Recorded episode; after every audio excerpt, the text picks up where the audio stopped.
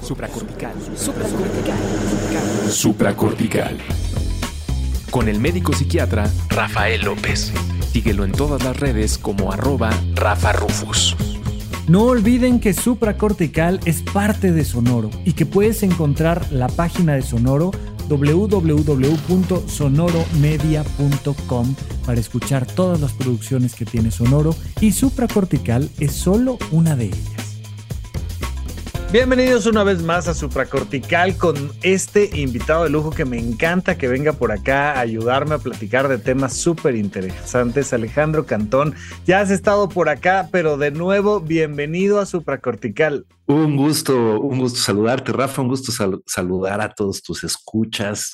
Eh, de verdad es eh, eh, fascinante estar aquí con, con ustedes compartiendo pues estos, estos temas. De verdad, muchas gracias. Mi Alex, Platicamos ya en un par de ocasiones y cuando te invito por acá, eh, además de, tomar algunos temas de semiología de la vida cotidiana, en lo cual ambos somos consultores y comunicadores graduados de la primera generación, pero además tienes un, matiz particular donde platicas, por un lado, de temas de adicciones, que es muy interesante, pero además le hemos entrado al asunto de la comunidad LGBT y son dos temas en los que me gusta mucho que vengas, que platiquemos. Ya en un par de ocasiones, insisto, hemos comentado sobre estos temas y la última vez me pareció muy interesante y no sabes, desde aquella conversación que tuvimos, si ustedes ponen eh, Alex Cantón ahí en supracortical, les van a salir los dos episodios, pero estuvimos platicando de lo que era el closet, porque muchos hablan de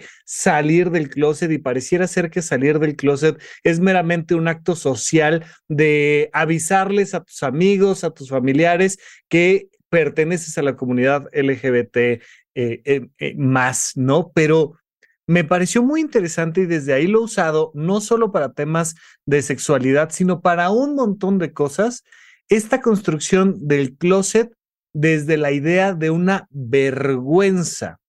Y me decías, vamos a platicar cómo nos metemos al closet para luego avanzar hacia la salida del closet. Y bueno, pues aquí estamos empezando año y con mucho gusto de platicar. Alex, bienvenido. Platícanos y ponnos un poquito en contexto. Padrísimo. Bueno, eh, además de, de, los temas de semiología que me encanta, la especialidad que tengo en análisis existencial y logoterapia, eh, como miembro de la comunidad LGBT, soy gay, eh, me he metido mucho a comprender este tema de la, de la psicología gay afirmativa. Y desde aquí, este tema del, del closet es un tema que me fascina porque tiene que ver con nuestro propio desarrollo. Eh, por supuesto, como, como dicen muchos activistas por ahí, el closet no debería de, existir. El tema es que existe por las condiciones en las que estamos viviendo y hay que entenderlo. Claro. Y eh, me fascina eh, abordarlo desde esta perspectiva porque eh, el closet es un proceso de desarrollo personal. Es un proceso de construcción de la propia identidad, hablando en términos de la semiología, es un proceso en donde nos liberamos en gran medida de nuestro imaginario personal y vamos construyendo una, eh, una personalidad mucho más eh, eh, verdadera. ¿Qué es lo que sucede? Vamos a ponerlo como, como antecedente y, por qué existe el closet. hemos hablado ya en capítulos anteriores y bueno, pues es muy, muy lógico el, el darnos cuenta que por el rechazo que, se vive, incluso hoy en día que se ha dado una apertura tan grande, pero por el rechazo eh, explícito e implícito que a lo largo de la vida se va dando eh, acerca de las personas homosexuales. Voy a hablar de la, de, la homosexualidad, pero hablando de toda la diversidad sexual. De acuerdo. De las personas no heterosexuales. Debido eh, eh, al rechazo social que hay, a los condicionamientos que, que, se viven en mayor o en menor medida en alguna sociedad este, con relación a la diversidad sexual, pues no, no resulta fácil eh, vivir la propia homosexualidad y por eso se nos complica asumirnos como, como personas no heterosexuales. El closet, por lo tanto, es un proceso de aceptación que eh, a final de cuentas eh, llevará a la persona a vivir la homosexualidad con la misma naturalidad en la que viviría su heterosexualidad. Eh, estás comentando este tema de la vergüenza que, toqué en, capítulos anteriores. A, lo largo de, la vida de la infancia, incluso mucho antes de poder descubrir nuestra propia identidad sexual, porque nacemos con ella, vamos asimilando mensajes negativos de que si los jotos, que si los maricones, que si las lenchas, que si ay no seas nena. Y, y, son muchos mensajitos que no necesariamente consisten en un bullying directo, eh, aunque también se, se, eh, se incluye eh, este acoso pues para, para chicos o chicas que, que, que, tienen ciertas características y los empiezan a molestar. ¿no? Entonces, de una u otra forma, se va asimilando, vamos introyectando estos mensajes negativos que de pronto cuando, cuando eh, pues empezamos a cobrar conciencia de que, eh, pues de que algo está pasando por ahí, eh, pues caen encima, caen encima de, de, uno mismo. Hay, hay, un momento en la vida prototípicamente alrededor de, la pubertad, que, es cuando viene el despertar sexual, Puede ser mucho antes o puede ser mucho después, pero prototípicamente por ahí. En, en esta primera ocasión en donde dice uno, ah, caray, ¿Será? ¿Será que seré?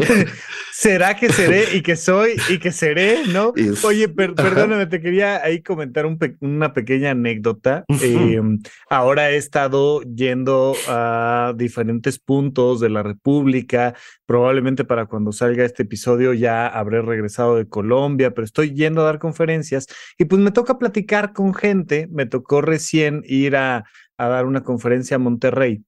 Y, estaba platicando con alguien, ¿no? Este, una chica más o menos de mi edad. Y, ah, pues fíjate que sí, que además del tema de las conferencias y tal, tal, tal, bailo ballet y va, y empecé a comentar algunas cosas. Y genuinamente me lo dijo así con, con mucha inocencia, naturalidad. Me dijo, nunca había conocido a alguien que dijera con tanta naturalidad a un hombre que baila ballet. Y fue como, o sea, como que me hizo, me hizo shock porque hace mucho tiempo que ya no me pasaba que eso fuera un tema, ¿no? O sea, que, que relacionaran, oye, Rafa es un hombre y si baila ballet, ay, en una de esas y ha de ser gay, porque pues ni modo que los hombres heterosexuales bailen ballet. Es como, están imposibilitados, no se puede, ¿no? Oye, al estilo Billy Elliot. okay. Sí, claro, ¿no? Pero, pero me llamó mucho la atención que genuinamente fue como, fue sorpresivo para ella la naturalidad de una actividad física que tiene una carga de, de, este género y de esta construcción de la sexualidad. Y yo de verdad que ya tenía mucho tiempo que no estaba acostumbrado, porque mucho tiempo antes sí, o sea, sí fue todo un tema el decir, bueno, sí soy heterosexual, pero como, como, decimos por ahí, me gusta este, las mallas y la lentejuela, ¿no? el tacón y la pluma, ¿qué hacemos? Ni hablar. Pero, pero de repente entender que todavía existen muchos contextos en los que se te presiona para presentar una cierta manera y que uno a la hora de que está en mallas y en el escenario, uno pues, se tiene que preguntar, oye, ¿no seré gay? Si me gusta estar en mallas y en un escenario, ¿será que soy y que seré? ¿No? Lo que platicamos. Aquí, aquí se abre tema para platicar en otra ocasión acerca de la expresión de género y estos clichés que se tienen, eh, eh, que causa mucho conflicto a mucha gente. De pronto hay personas, eh, hombres afeminados, absolutamente heterosexuales. El, otro, el, otro, día veía, este, me topé ahí sin querer en, en, Instagram o algo así, con, con, con un chico muy, muy, muy afeminado, se pinta las uñas, eh, no es travesti, pero, pero con, con modos muy femeninos. Y dice, ya déjenme de acosar, no soy gay, soy completamente heterosexual, pero se me pega la gana ser femenino. Y me encanta. Claro. Este, y al revés, por supuesto, ¿no? Que también eh, eh, esta, esta cosa de sombrero, hebilla, botas, como los, como los huevos charros de huevo cartoon. ¿Qué pasó, compadre? no, oye, fantástico. Pero bueno, entonces, dices que prototípicamente por ahí de la adolescencia viene este primer cuestionamiento donde te empiezas a dar cuenta de que socialmente hay un algo por ahí. Exactamente. Entonces, la mayoría de las veces este, esta primera intuición es muy, eh, muy, subconsciente. Empieza a nacer poco a poco, no es, no es dramática, eh, eh, empieza a nacer poco a poco. Pero ahí es donde de pronto caen encima todos los condicionamientos que ya se traen cargados. Claro. Y de las implicaciones que podría este, traer, pues el hecho de, híjole, soy gay. Sí, y, eh, lo, y, lo, platicábamos un poco, ¿no? Cómo todo eso va armando esta telaraña de condicionamientos que va generando la vergüenza. Y, digo, me interesa mucho eh, irle, irle dando esta velocidad a decir, ok, ya estoy adentro del closet, ya entendí que es un proceso de vergüenza. Eh, Alex dice que a través de esto va a venir un proceso de autodescubrimiento. ¿Qué, qué, cómo, ¿Cómo comienza? Este llegar a la vergüenza y salir de la vergüenza. Perfectísimo. Eh, es bien importante dejar bien claro esto. El closet es este viaje que va desde la vergüenza hasta la dignidad. La vergüenza por, por percibirme ser quien soy. La vergüenza tiene que ver con quién soy, no con lo que hago. Y es este viaje de construcción interna hasta la dignidad que es eh, eh, yo valgo, yo está muy bien ser quien soy. Entonces es un viaje fascinante. Es, eh, diríamos en semiología, un viaje de transformación del autoconcepto. El tema de, del que estamos hablando para nuestros conocedores semiólogos amigos semiólogos es un tema de huella de abandono, específicamente parte de la huella que incide en las personas que no somos heterosexuales. Totalmente, ¿no? No sé quién soy y no sé a qué grupo pertenezco. Exactamente. Ni sé quién soy, ni sé a dónde pertenezco. Y entonces viene eh, eh, angustia existencial y desamparo. Muy específicamente con las condiciones de, eh, de, de, la orientación sexual. Bueno, hay una serie de etapas bien definidas, hay muchos modelos que van hablando de esta construcción eh, de, la identidad gay, que es el viaje del closet.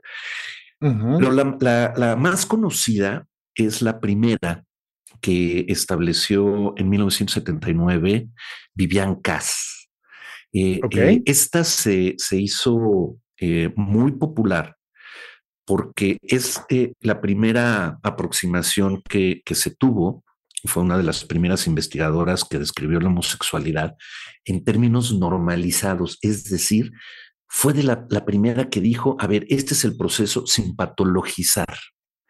Entonces, eh, también fue la primera que eh, presentó este modelo evolutivo de, cómo vamos construyendo las personas no heterosexuales nuestra, nuestra personalidad nuestra identidad y ha sido el referente a través de décadas. Podemos ir encontrando muchas otras y variaciones, pero, pero prácticamente este es el sustento de todo y es lo que quiero eh, platicar. Esto... Eh, Oye, no sé si tengas exactamente el, año, pero más o menos de qué época estamos 1979. hablando. Ok. 1979 eh, fue la, la, fecha en la que lo publicó por ahí en una revista tengo el dato ahorita no a la mano, pero si en algún momento alguien quiere la referencia por ahí, pero pueden buscar el modelo de CAS con C de casa, ASS, y, este, y pueden encontrar estas referencias. Eh, estas eh, eh, divide el proceso de la construcción de la identidad gay en seis etapas. seis etapas. Y es fascinante ver cómo, cómo, cómo lo va haciendo. Y es curioso cómo muchos, muchos mm, mm, eh, que no somos heterosexuales no tenemos ni idea de estos temas. Y, muchas personas, eh, eh, psicoterapeutas o, personas que atienden a la diversidad sexual, tampoco están muy conscientes de estas etapas. Y, entonces, pues el tratamiento o el abordaje que se le da a la persona que está llegando, pues no puede ser lo mismo si llega en una etapa 2, si llega en una etapa 5 o, etcétera. no, no, no, bueno, a ver, a ver, perdóname, Alex, pero digo, desde el hecho de que todavía hay mucha gente que sigue haciendo patológico el abordaje de la orientación sexual, ¿no? Entonces, eh, es muy interesante del DSM3 eh, para acá, este, este cambio de perspectiva donde la comunidad psiquiátrica dice, oye, es que estas personas no tienen una enfermedad mental por el simple hecho de que no de que si lo viven adecuadamente, no les causa un malestar a ellos su conducta, su orientación, sus anhelos, sus deseos, sus, e, etcétera, etcétera. Y todavía siento que hay muchísimas personas que no han terminado de recibir ese mensaje, ¿no? Y que se, se enfrascan en muchos, em, en muchas discusiones y en muchos diálogos de si es una cosa aprendida o innata, como si fuera innata estuviera bien, pero si fuera aprendida estuviera mal. Una cosa ahí rarísima donde no entendemos un poco la combinación tanto de esta parte cultural como genética y demás, pero, pero la parte importante es decir, a ver, primero vamos a quitarle esta perspectiva patológica de una enfermedad, de algo incorrecto, y desde ahí ver seis etapas, que ya desde que me dices, oye, pues el modelo de CAS plantea seis etapas, digo, pues, ¿quién sabe cuáles serán? Cuéntame, porque efectivamente no es algo con lo que estemos tan habituados en muchísimos modelos psicoterapéuticos y demás. Padrísimo. Y este, ahí va. Y ahorita entre paréntesis, si en algún futuro les interesa, pues también podemos platicar acerca de, de este proceso eh, eh, en donde fue determinado que no es una patología y, temas naturales y estas cuestiones. Pero bueno, cierro paréntesis. Etapa número uno. Estamos, las seis etapas son etapas que tienen que ver con la identidad, cómo me identifico a mí mismo. La primera etapa es la confusión de la, de la identidad. Es justamente cuando eh, comienzas a ser consciente de que podrías ser homosexual de que te atraen las personas de tu mismo sexo. Eh, a menudo, la primera, la primera reacción que se tiene es la de negar esa posibilidad. No, ¿cómo yo joto? No, no, no, no, no, no, no, no, eso no. Este, eh, se niega o se rechaza. Este, eh, obviamente. oye, oye, perdóname, es que, es que me parece interesantísimo que sea un proceso que parte de la confusión, porque vaya, o sea, Claro que naces, naces sin saber si eres mexicano, colombiano, español, este, gringo. O sea, cuando naces no lo sabes. Pero un día te enteras y te enteras que sí eres. O sea, pero no hay confusión. O sea, no es, ay, seré argentino, ¿no? O sea, seré, seré colombiano. No. Oye, y, te dicen cómo te llamas. naces sin saber cómo te llamas y nace sin saber un montón de cosas sobre ti, te van enseñando, oye, mira, este es tu cuerpo, esta es tu mano, esta es tu cabeza, y uno va aprendiendo cosas sobre uno, pero sin el factor de la confusión. Es que es obvio. Si toda la vida, toda la infancia te dicen, a ver, te tienen que gustar las niñas siendo hombre o te tienen que gustar los niños siendo mujer, pues en el momento en el que eh, te das, te empiezas a dar cuenta que no es así, pues te confundes. A ver, un, ejemplo muy claro. Un, un, niño de 8, 9 años, clásica pregunta, oye, Pedrito, ¿hay alguna niña que te guste eh, en tu, en ¿Ya tienes novia? oye, ¿ya ¿hay alguna niña que te guste? Este, no. Este, y ahí se para el asunto. Nunca le preguntan, oye, ¿y hay algún niño que te guste? E, eso ya no se contempla. Entonces, se da por sentado, eh, eh, habíamos hablado eh, anteriormente del heterosexismo. Se presupone que todo mundo es heterosexual hasta que se demuestra. Sí, y que tienes amigos y novias. O sea, porque además no tienes a tu mejor amiga, ¿no? O sea, oye, tú eres un varón, tú tienes a tus amigos, ellos son los, los niños de tu salón, son tus amigos, y las niñas son tus compañeritas y posiblemente si te va bien y tienes suerte y, y, eres capaz como tu padre, pues tendrás varias novias en el salón, ¿no? Y entonces partimos de esta idea. Entonces sí me parece muy interesante que, que, que sea esta confusión porque, insisto, probablemente sea de las primeras cosas donde dices, y si no soy quien se supone que debería de ser, está interesante esta etapa uno. ¿Qué más? Justamente. Entonces, eh, cuando empieza a suceder esto y eh, en, la gran mayoría, pues se, experimenta este, este rechazo. Pero ¿qué sucede? Eh, empieza uno a sentir esta atracción y, a veces a tener ciertas aproximaciones. Entonces, en esta etapa de confusión, se habla a uno mismo, se dice, ay, no, espérate, es que eh, estoy experimentando, estoy confundido. Estoy experimentando. A ver, de repente estaba yo muy borracho y me le acerqué allá a mi cuate y este, y ahí nos dimos unos besitos o este, o también es muy frecuente que la persona pueda disociar el sexo de los afectos. Habíamos hablado también anteriormente de que la orientación sexual es eh, eminentemente afectiva más que sexual. Eh, es una eh, atracción eso, eso lo vas a tener que profundizar un poquito más. Ok, a ver, otra vez va de nuevo la frase. ¿Qué acabas de decir? Ok, eh, la orientación sexoafectiva, que es el término más adecuado, eh, no se trata de con quién me quiero acostar. No es un tema sexual, fundamentalmente, es un tema afectivo. No es con quién me quiero acostar, es con quién me quiero despertar el resto de mi vida, con quién quiero enamorarme, con quién quiero construir un proyecto de vida. Si me identifico con alguien de mi mismo género. Y, de hecho, muchas veces, ¿no? Dentro de esta misma confusión, este, las personas que dicen, no, pues es que si tuviste un pensamiento, un contacto, un algo, casi, casi si viste una película donde dos hombres se dan un beso.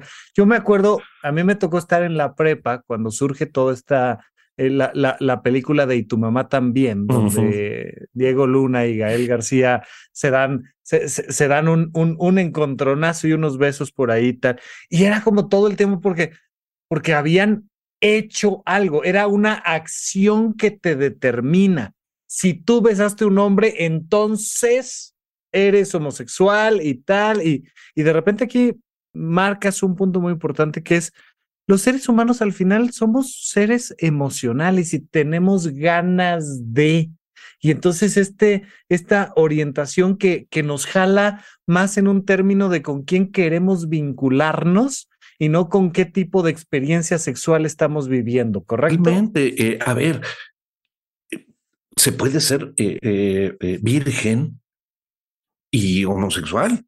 Un, heterosexual, ¿sabe qué es heterosexual? Tener su primera relación sexual. Claro. Pues los homosexuales también, bueno, si es que este, estuviera normalizado y, asumiéramos pronto, ¿no? Fíjate, perdóname, perdona que te interrumpa, pero y a mí me ha pasado muchas veces me toca sobre todo atender a, mujeres que suelen ser quienes más piden atención porque parte de este, de este machismo en el que estamos inmersos nos lleva a que normalmente los varones heterosexuales no van a terapia, no eh, le entran a estos temas, tal, tal, tal, pero muy, muy frecuentemente me ha tocado mujeres que es de, ay, pues es que algo debo de tener mal porque no tengo ganas de tener relaciones sexuales con mi esposo. Soy una mujer heterosexual y no quiero tener relaciones sexuales, entonces algo debo de tener mal. Y le oye, ¿y cómo está la relación emocional con tu esposo? ¿Es amable, es caballero, está en la casa, se comunican, tienen actividades recreativas juntos, este, se sientan a hacer proyectos? No, no, no, no, no, no, temas de violencia, temas de, ¿no? De distanciamiento, de... ¿Cómo vas a querer, por más que seas una mujer heterosexual, querer tener relaciones sexuales con alguien que, a pesar de que se casó contigo, es un desconocido violento para ti. Y es alguien que te critique, que te juzgue, que no se cuide, que te... Y entonces, eh, eh, pareciera ser que, que estos temas sexuales son eh, asuntos meramente de, de, del, del coito y el contacto que se puede dar entre dos cuerpos y no entendemos la complejidad afectiva que hay detrás en todas las orientaciones y en todos los géneros. En una relación de pareja, una buena relación sexual es el reflejo de la buena relación de pareja y no viceversa. Claro, claro. para que haya una buena sexualidad tiene que haber una buena vinculación. Fantástico, mi Alex. Seguimos entonces. Ok, entonces, bueno, para redondear esta primera etapa, la etapa de la confusión, y es cuando nos eh, eh, la persona se, se comienza este, eh, a cuestionar si, si, si será, si no será. Eh, usualmente se responde con negación y, hay justificaciones. No, no, ay, no es que, este, no, no estoy enamorado, este, estaba yo muy borracho cuando tuve por ahí lo que fuera pero se comienza también a, buscar algo de información de, este, acerca de, la diversidad sexual, de la homosexualidad, de lo que fuera. Eh, se empieza a interesar por el tema. De ahí, la siguiente fase es la identidad de comparación o la comparación de identidad. Ok. En esta fase se acepta la posibilidad eh, eh, un poquito más, se asimila un poco más, a ver, tal vez soy gay, tal vez. Y si lo fuera, entonces empiezo a analizar las implicaciones de que esto fuera cierto. Eh, el, de pronto eh, comenzar a cuestionarse si, si se es gay deriva inmediatamente en un montón de pérdidas.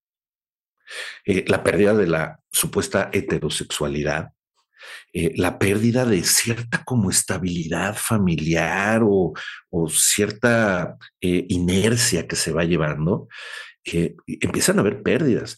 Hace unos años eh, esta estas pérdidas eran más fuertes cuando el estigma era más, más grande, porque implicaba la, la, implicaba hacer a un lado la posibilidad de casarse. Eso, eso, ya no sucede, o la, o la capacidad de tener hijos o una familia. Eh, implicaba muchas cuestiones, pero hoy en día de todos modos siguen habiendo pérdidas, esta estabilidad, eh, eh, incluso pérdidas religiosas si la persona pertenece a una familia religiosa, vaya, un montón de cosas. Entonces, por un lado se empieza a vivir un duelo con las etapas del duelo. Se empieza a vivir la pérdida de la propia familia. Fíjense, la orientación sexual eh, o las personas de la orientación sexual es la única minoría que no tiene generalmente el apoyo del núcleo familiar una persona negra, una persona, este, eh, y negra digo en, el buen sentido, no es un tema despectivo. Sí, sí, sí, sí. o sea, de raza negra o lo que al, sea. Al, color de la piel, que es que hay toda esta discriminación, pero bueno, estás dentro del núcleo familiar. núcleo social. Donde todos tenemos el mismo color de piel, o donde todos tenemos el mismo nivel socioeconómico, o donde todos tenemos el mismo, no, o sea, Incluso, por ejemplo, el tema, eh, hemos platicado aquí de, de, las sustancias y las adicciones y en México que es tan proclive el asunto del alcoholismo. O sea, hasta, hasta, oye, pues mi papá era alcohólico, yo soy alcohólico, pues como que nos entendemos, porque aquí, como quiera que sea, pues es que salió igual que su papá, ni hablar. Entonces, aquí, eh, eh, en el tema de la diversidad sexual, pues usualmente viene justamente este rechazo familiar. Entonces la desolación es, el desamparo es gigantesco. Hablando de huella de abandono, ya ni siquiera a mi familia pertenezco. Entonces se empiezan a cuestionar estas pérdidas y, es un tema bastante relevante. Entonces, eh, eh, también sabes que eh, vas a perder cierta apacibilidad en tu vida, que ya no vas a ser, entre comillas, normal. Normal. Exactamente.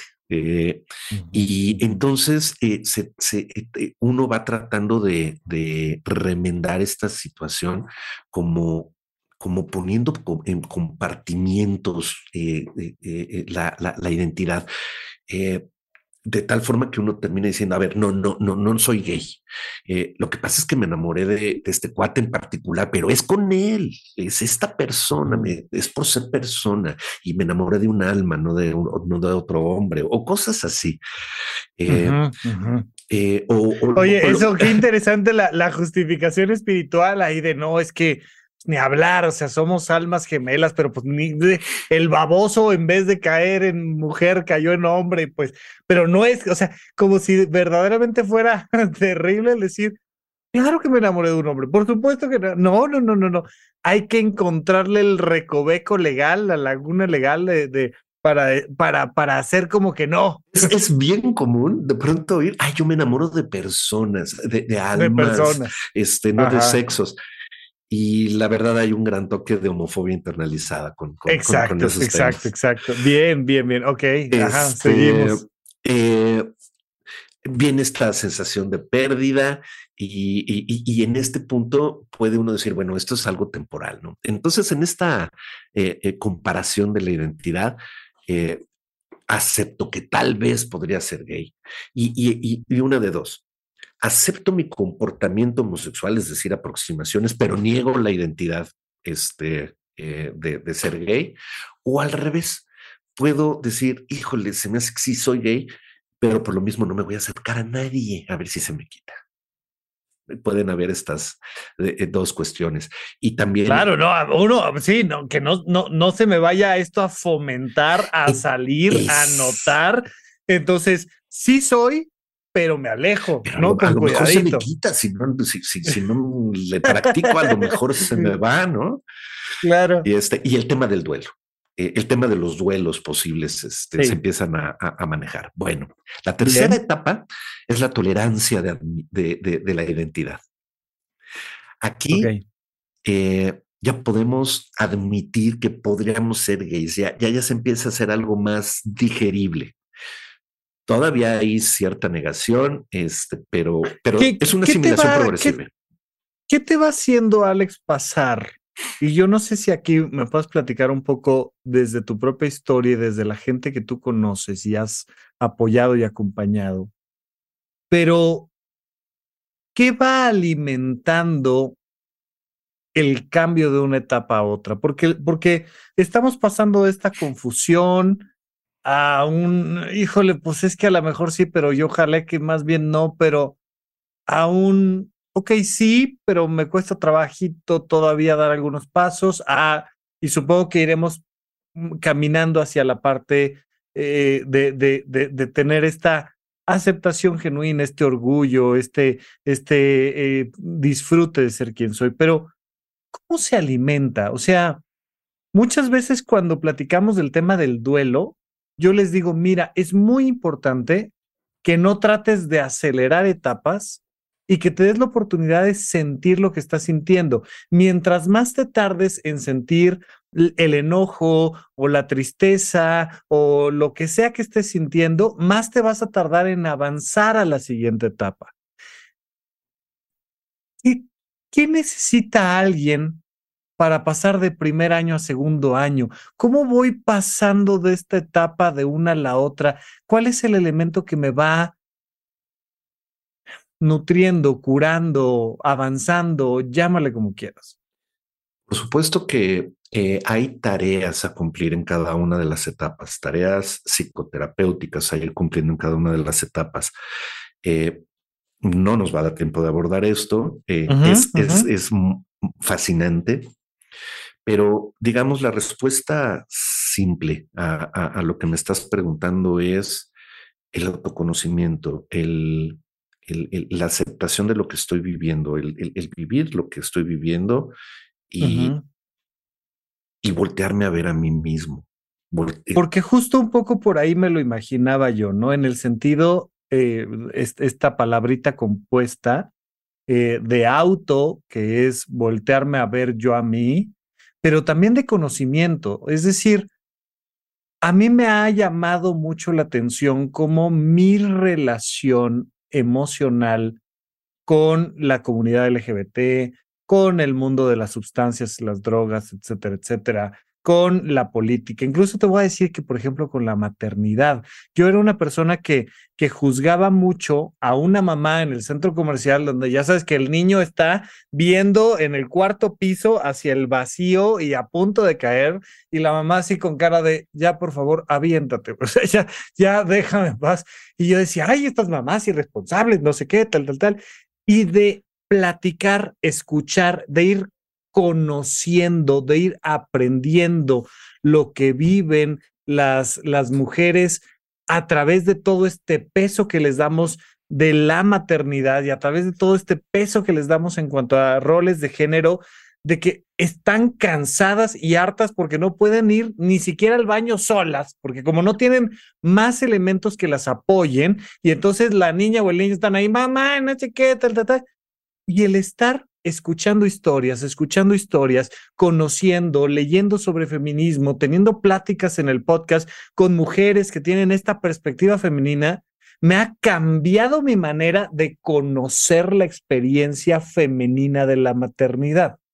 Y cuando te preguntaba yo esto, justo pensaba yo en, bueno, pues seguramente mucho es este conocimiento y este autoconocimiento, este voltear a ver y, y cómo la misma información de entender que existe la homosexualidad, que existe la comunidad LGBT, que existe una manera diferente de, de entender la construcción de los roles de género, de, de, poder ir aprendiendo del mismo machismo, pues creo que te puede ir ayudando a avanzar en las etapas, pero no lo sé, un poco por eso te, te preguntaba y me dices, es un camino de autoconocimiento.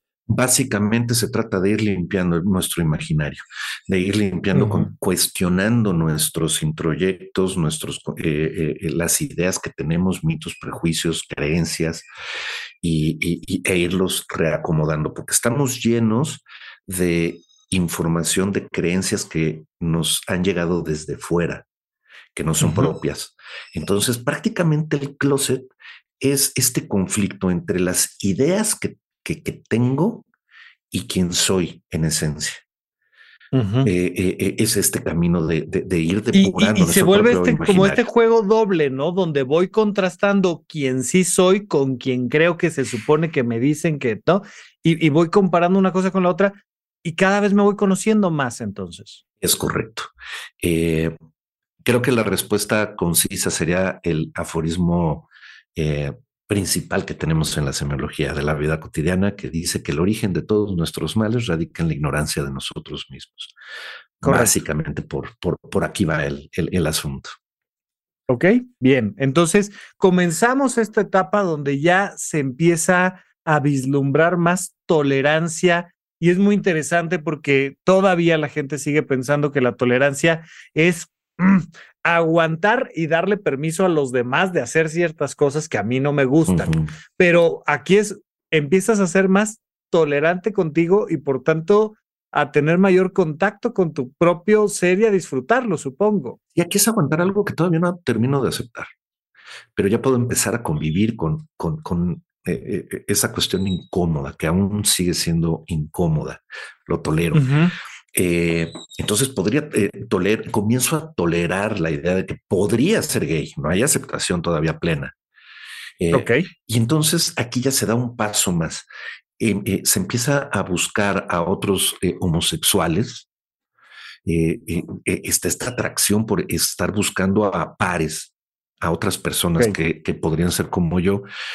Eh, se va reduciendo esta sensación de aislamiento. Las dos primeras etapas son en, aislamiento absoluto y aquí ya me empiezo a, abrir, a conocer a otras personas. Y en esta eh, tercera etapa, la de la tolerancia, usualmente eh, nos empezamos a alejar de, los amigos anteriores, de los amigos heteros que teníamos, este ambiente. Eh, empezamos a buscar referentes también en la cultura gay, y nos empezamos a interesar más y, puede comenzar a haber ciertos comportamientos estereotipados.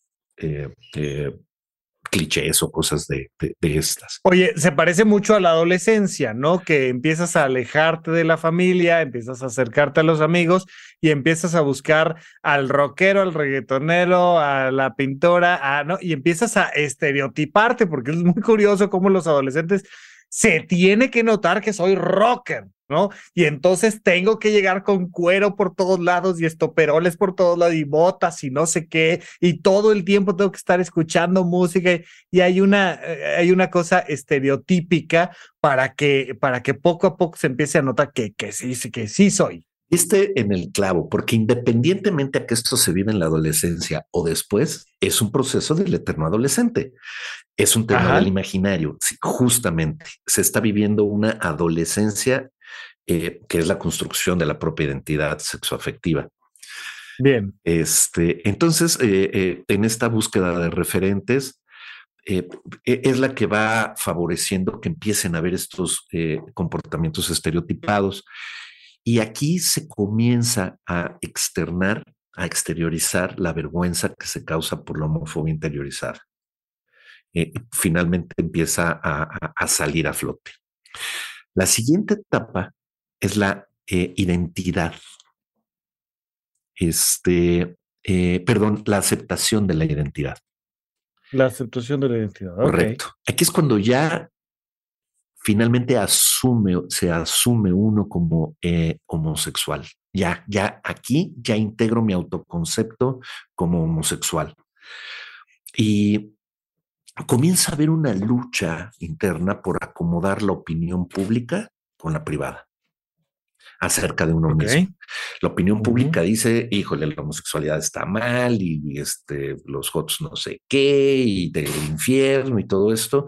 Y aquí ya empieza a haber esta, este debate interno más serio acerca de lo que dicen los otros y lo que digo yo mismo. Como que tu voz empieza a sonar un poco más. Justamente. O sea, como que, como que empiezas a decir, a ver, y sí, y ok, y lo que quieran, pero yo esto y yo lo otro, y yo quiero, y yo siento, y yo busco, y yo, y empieza a sonar más tu voz. Exactamente, eh, empiezo a entrar mucho más en contacto conmigo mismo y me empiezo a dar crédito. Entonces, eh, este es un momento en el que, eh, pues después de todos los rollos mentales anteriores, empieza uno a percibir las consecuencias sobre eh, el autoestima y el autoconcepto, e, es, el recuento de los daños. Es cuando eh, en esta etapa se empieza uno a dar cuenta de el daño que ha tenido uno por, por, toda esta gama de condicionamientos y, creencias y cuestiones de estas. Eh, comienza uno por sentirse más cómodo en compañía de otros homosexuales. porque antes eh, y esto es bien común. Cuando, sí, háganse para allá, háganse para allá. sí, en, una etapa 3, en donde se empieza uno a, relacionar con otros homosexuales, es en cortito, adentro de un bar o, o, en lo oscurito, pero no en público. ¿Qué tal si en público me ven con, con, con, el afeminado? No vayan a creer que yo soy. Entonces, no, sácate para allá. Esto, esto eh, de pronto causa mucho conflicto en, relaciones de pareja gays que están en etapas distintas. Se hace un merequetengue y, se hace ahí un rollo bien complejo. Eh, Oye, muy, interesante, digo, eh, eso si quieres otro día lo platicamos porque, porque sí, estas cosas son temas que se pueden vivir en pareja, ¿no? Y entonces yo estoy plenamente aceptado y tal, pero mi pareja no, está en una etapa muy distinta y entonces oh, pues me siento mal, me siento rechazado de que no sale y el otro se siente presionado y agredido y debe ser un temazo que yo creo que eso otro día lo debemos de platicar. Es un temazo. Aquí de pronto, eh, eh, al ir naciendo con esta aceptación, el, estar brincando entre la tolerancia y la aceptación no son, no son escalones así tan este, tajantes. Sí, marcados, ¿no? Claro. De pronto es, a ver, puedo venir con mi pareja de mi man, de la mano pero de repente si, si, si, si empiezo a estar en público, lo que sea, o alguien me voltea a ver feo, lo suelto. Este, porque me empieza a entrar la vergüenza o lo que fuera.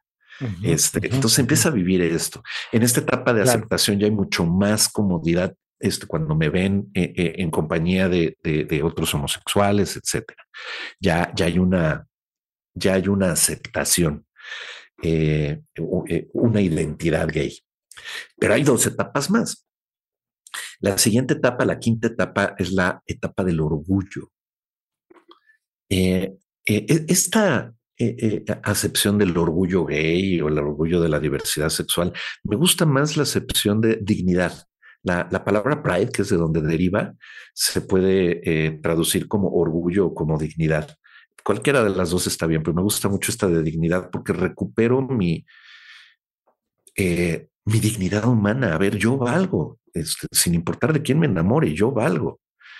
Eh, me enorgullezco de ser quien soy. Y aquí es donde se comienza ya a, limpiar bastante bien este tema de la vergüenza. No me, está mal ser quien soy. Entonces, el tema del orgullo, de la dignidad es gigantesco. Oficialmente, esta quinta etapa es cuando viene la salida del closet. Se podría considerar así. Eh, esta etapa de, la salida del closet, eh, eh, salir del closet es una expresión explícita de, mi propia identidad. Soy gay ante los demás. Eh, de, que los demás sepan quién soy. Y entonces surge esta, eh, esta necesidad, es, es, es tan lindo vivirlo, cuesta trabajo, pero de repente es el decir, a ver, necesito que sepan quién soy porque porque han creído que soy algo diferente de lo que soy. Eh, y, necesito explicarles. El tema de la salida del closet es un tema de amor. Cuando alguien sale del closet con otra persona, le está demostrando amor a la otra persona. Eh, si yo sí, al, final, al final tú le estás diciendo a alguien que te importa, ¿no? O sea, importa nuestro que el vínculo que te, exacto, que el vínculo que tenemos tú y yo es suficientemente importante como para que me importe que me conozcas. Claro. Porque pues, hay un montón de personas que sí me conocen, si no me conocen, si saben dónde vivo, si estoy casado, lo que sea. Pero hay un día en el que te digo, oye, vente a la casa. Oye, vamos a platicar tú y yo. Oye, déjame contarte lo que viví. Oye, déjame platicarte quién soy. Quiero que sepas quién soy porque me, me importa tener un vínculo real contigo para que me trates por quien verdaderamente soy y, no por quien tú crees que debería de ser. De acuerdo. Entonces es un acto profundamente amoroso. Eh, entonces es cuando finalmente termina uno eh, eh, saliendo del closet, compartiéndolo con, con la gente allegada. Y aquí es cuando solemos sumergirnos a la cultura gay. nos metemos en, en, en, en, cualquiera que sea de las sub, sub subtribus gays que, que haya. comunidades, sí. Porque hay tantas formas de ser gays como habemos gays.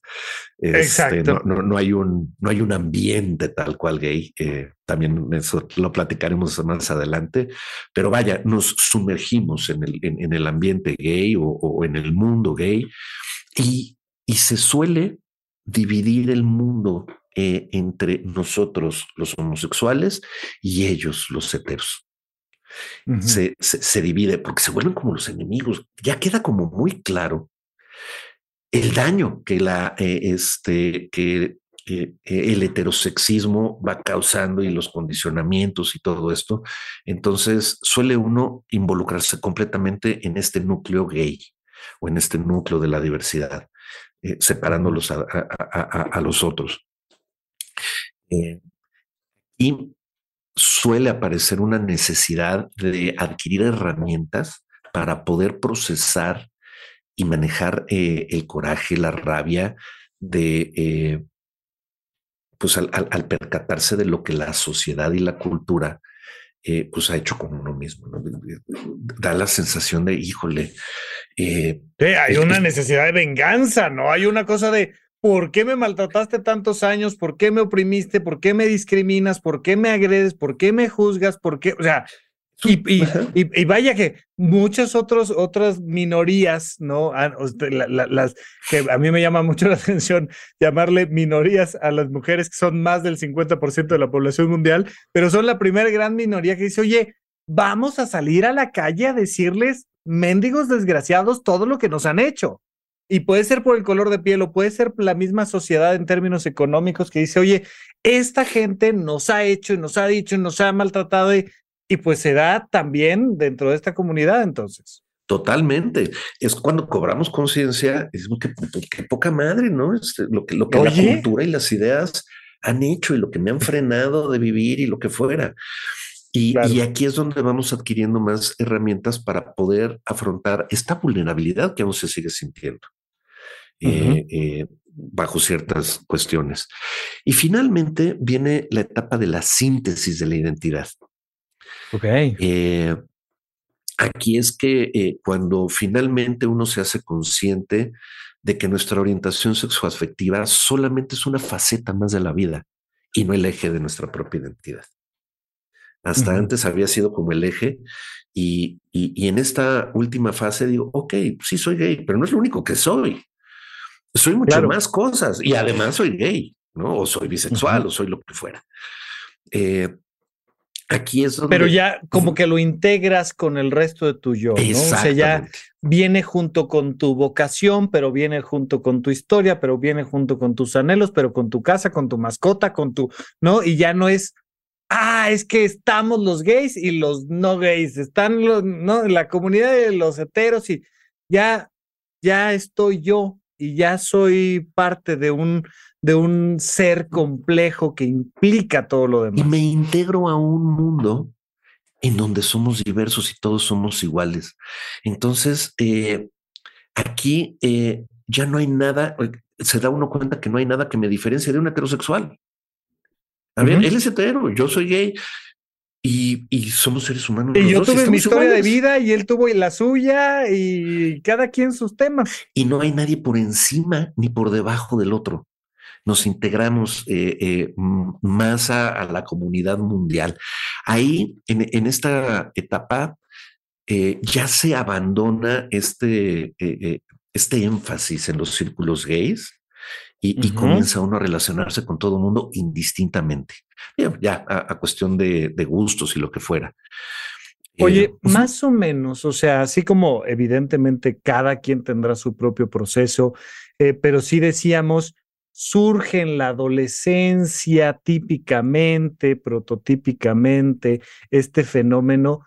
Vamos a decir que hoy por hoy, porque supongo que a lo largo de que vaya evolucionando nuestra sociedad, pues irán cambiando los tiempos y demás, pero ¿cuánto tarda una persona en pasar de esta confusión a este arraigo de la identidad.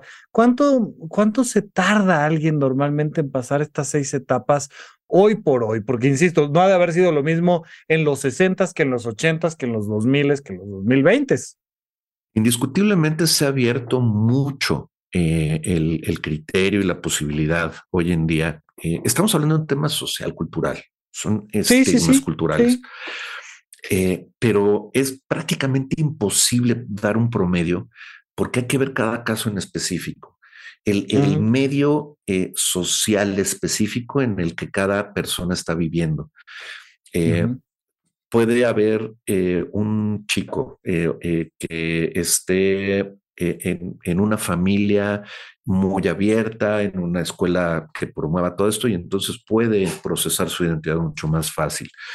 Pero el chico de junto puede estar, eh, eh, eh, ser perteneciente a una familia este, muy ortodoxamente religiosa o en una comunidad más cerrada y, y, puede no llegar a las etapas superiores nunca.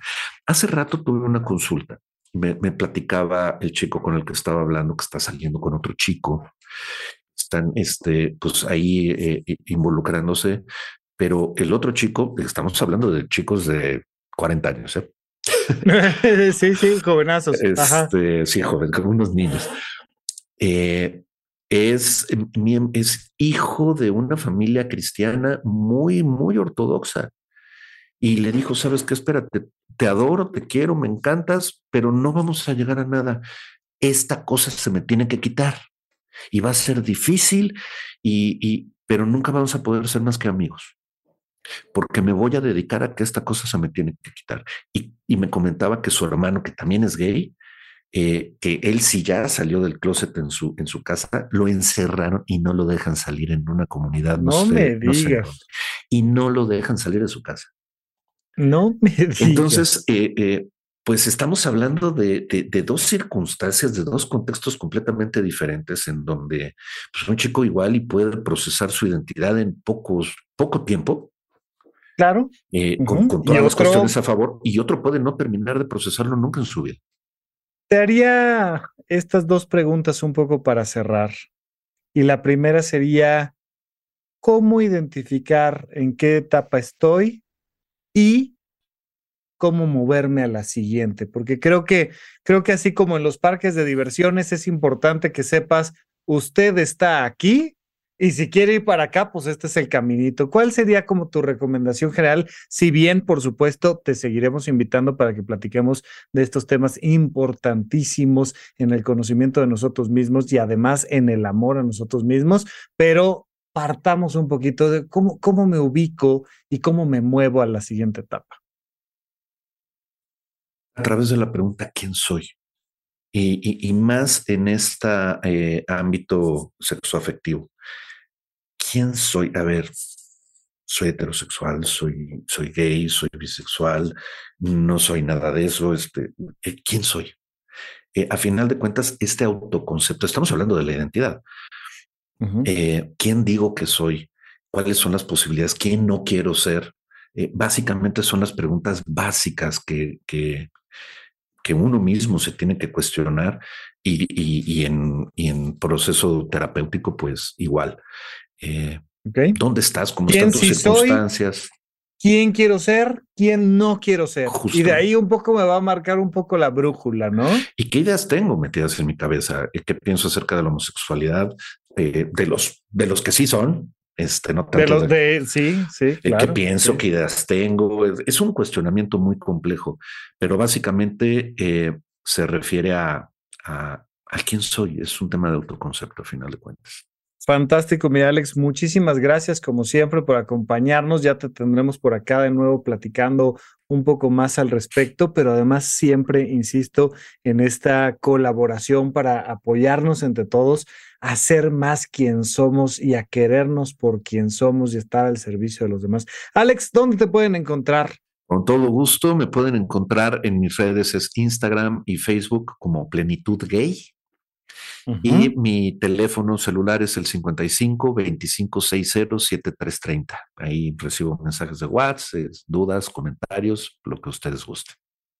Fantástico. Alex, muchísimas gracias por acompañarnos y hasta la próxima. Muchísimas gracias por la invitación. Saludos a todos. Gracias por escuchar Supracortical. En verdad me interesa muchísimo conocer tu opinión sobre este episodio o cualquier otro que quieras platicarme.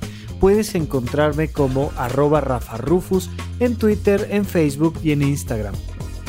Quiero darte las gracias por escuchar Supracortical y sobre todo por suscribirte y seguirme donde sea que estés escuchando este programa y así te puedes enterar todo el tiempo de nuestros próximos estrenos.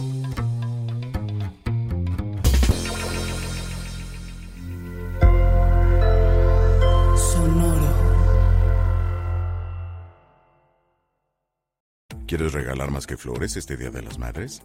The Home Depot te da una idea. Pasa más tiempo con mamá plantando flores coloridas, con macetas y tierra de primera calidad para realzar su jardín. Así sentirá que es su día todos los días. Llévate tierra para macetas Bigoro por solo $8.97 y crece plantas fuertes y saludables dentro y fuera de casa. Recoge en tienda y sigue cultivando más momentos con mamá en The Home Depot. Haces más, logras más. Más detalles en homedepot.com diagonal delivery. Hello, it is Ryan, and I was on a flight the other day playing one of my favorite social spin slot games on chumbacasino.com. I looked over the person sitting next to me, and you know what they were doing? They were also playing Chumba Casino. Coincidence? I think not. Everybody's loving having fun with it. Chumba Casino is home to hundreds of casino style games that you can play for free anytime, anywhere, even at 30,000 feet. So sign up now at chumbacasino.com to claim your free welcome bonus. That's chumbacasino.com and live the Chumba life. No purchase necessary. DTW, void, prohibited by law. See terms and conditions 18 plus.